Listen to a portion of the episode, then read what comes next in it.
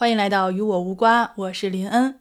虽然热点与你我无关，但是我们依旧可以凭借自己的喜好，在刮一刮之间反复的横跳。那今天呢是二零二二年的二月三号，也是呢进入冬奥会的第二天。昨天呢，也就是二月二号，冰壶混双赛已经开赛了啊。今天呢，我也收到消息了啊，就是看到新闻说中国对澳大利亚的比赛呢，中国队获得两连胜，这个真的是开门红啊。那今晚呢，中国队将继续迎战瑞典队，非常期待他们的表现。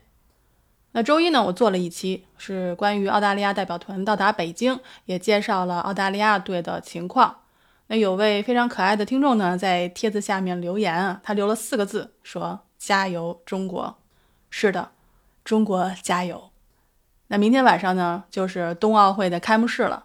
我跟家人呢会守在电脑前熬夜观看。因为在北京时间呢是晚上八点，在悉尼这边的时间呢是晚上十一点，让我们期待吧开幕式的精彩表演。那我们今天聊点什么呢？聊上一期的时候啊，是聊到了澳大利亚代表队抵达北京，那个时候呢，我有看到外媒啊对北京冬奥会闭环管理的一些质疑的声音，看着那个堵心，但是我没有反驳，我呢在等，等什么呢？就是等事实来回击那些质疑的声音。那之前听过《与我无关》节目的听众呢，肯定知道啊，澳洲现在呢，因为奥密克戎病毒正在经历供应链断裂、用工短缺，还有医疗接近崩溃边缘的情况。这些呢，就都是由于防疫政策不闭环造成的。我们来举个例子，当初奥密克戎之所以在澳洲各地传播，就是因为本来说好的把已经确诊的从南非回来的这些旅客在酒店隔离。可是没想到，没几天呢，就报道出了，其实这些人是被允许回家居家隔离了。而居家隔离呢，在当地的政府也没有任何的管理，只是要求他们自觉隔离。所以患病的人呢，就可以满大街的溜达。其实也不是说他们不想自觉在家隔离。我以前试过啊，在连锁超市的网上下订单，要等两到三天才能给我送。试想一下，如果我真的是从国外回来，然后又不想麻烦朋友。我可能真的要饿几天吧，所以每次跟朋友们讨论说国内的闭环管理的时候，其实我们是很羡慕的。尤其我是北京人，我的家人都在北京。像这种闭环管理，不仅是对市民的保护，也是对所有参赛选手、代表团成员，还有服务于冬奥会的员工，还有志愿者，对他们所有人负责。当然了，你肯定会听到一些其他的声音，会说这样的闭环管理是过度管理，而且也有人会说说零新冠政策是不可能的。我们也有看到报道说说机场的采集工作觉得过于严格，但是我们之前聊过德约科维奇官司的时候，我们也分析过，你接种还有不接种，其实它也是一个法律问题。也就是说，一个不想接种疫苗的人，为了自己的身体尊严，想要选择治疗方式。但这却与其他人不感染潜在致命病毒的权利相违背，所以同理可证，你配合还是不配合，也是一个法律问题。一个想自由不受管理的人，与他人不感染潜在致命疾病的权利也相违背。要知道，咱们大多数人在面对未知病毒的时候都会恐惧。所以，怎么保护数以万计的运动员、官员，还有媒体成员，同时还要保护好自己的城市，这就是一个非常大的工程。那我今天在澳洲 SBS 新闻里面有看到这样的介绍，就是说，在机场迎接代表团的是身穿个人防护装备的官员，他们呢为旅客进行鼻腔和喉咙的检测，然后迅速的、高效的一个个放行之后呢。会进入入境处，只有你所在的国家大使馆发送的绿色二维码亮了，你才能够进入入境处。那所有人的行动都受到严格限制，住宿选择呢仅限于指定的酒店，而且这些酒店呢都有重重的安全门把守。闭环内的来华涉及奥运会的人员和国内直接服务外方的工作人员，需要每天都进行健康检测和核酸检测。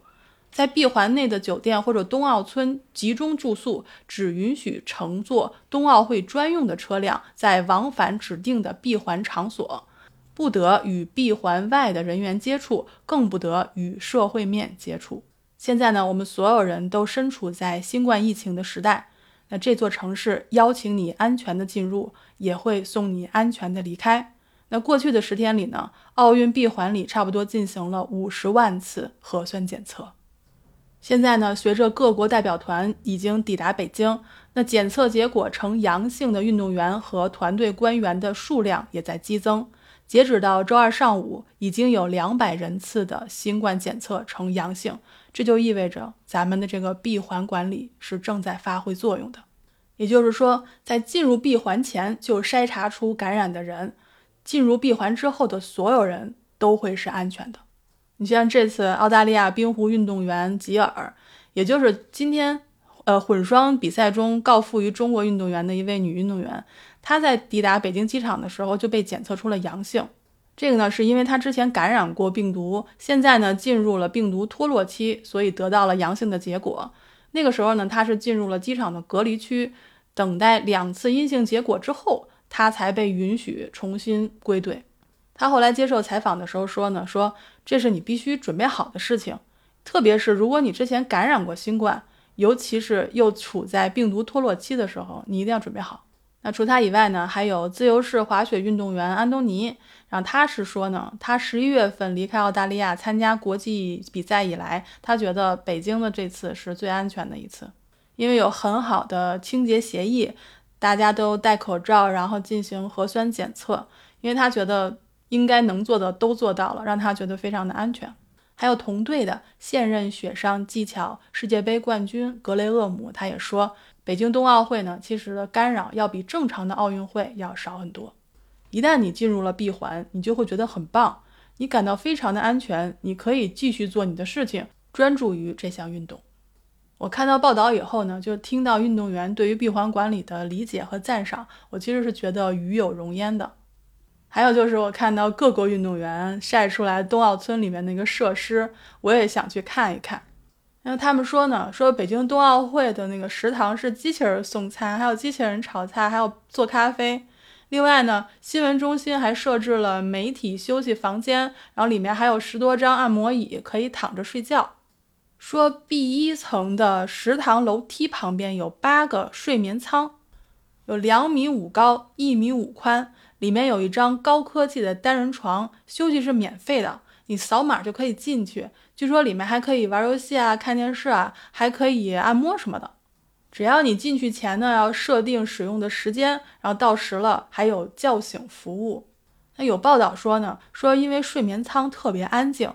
也有一些媒体记者呢，干脆就在里面录音了，所以这也算是多功能了。还有呢，我看网上的运动员有晒他们休息的那个冬奥床。说那个冬奥床有抬起、坐卧、改变睡姿的功能，还有无重力模式、监控心跳、呼吸、自动调整、防止打鼾的功能。然后我看捷克还有好多代表团的运动员已经在网上分享了冬奥会的那个可以打开变成毯子的抱枕，我也特别想要一个。所以估计冬奥会结束之后呢，这个抱枕会被很多人拿走当做纪念品。而且呢，好多社交网络上可以看到他们剖出来的照片，就是觉得你里面设施的所有标识都特别的清楚。就即便你一时搞不清楚你在哪里，你看一下四周，一定会有一个标识提醒你。就比如说人行横道上会写“请自动排队，有序的上车”。那外卖盒上呢会写着“请在一小时内享用您的饭菜”。那到淋浴间呢会写着“当心滑倒”。还有呢，就是厕所里会提供马桶的消毒药片儿，所以在墙上会贴一个，会写着啊，消毒泡腾片禁止服用，每次如厕的时候请放一片在马桶内，所以可以说是细致入微啊。那这次冬奥会呢，每个运动员都是努力了多年才能够来到这里代表自己的国家比赛的。在病毒面前，能否安全的到来、安全的比赛、安全的回家，需要居住在这个城市里以及来到这里的人共同努力。那么明天呢，就是冬奥会的开幕式，我和我的家人都非常的期待。那下期节目呢，我也会跟大家来分享这次开幕式。那我们今天的分享呢，就到这里。您正在收听的是《与我无关》，我是林恩二百二十一赫兹，咱们下期再见。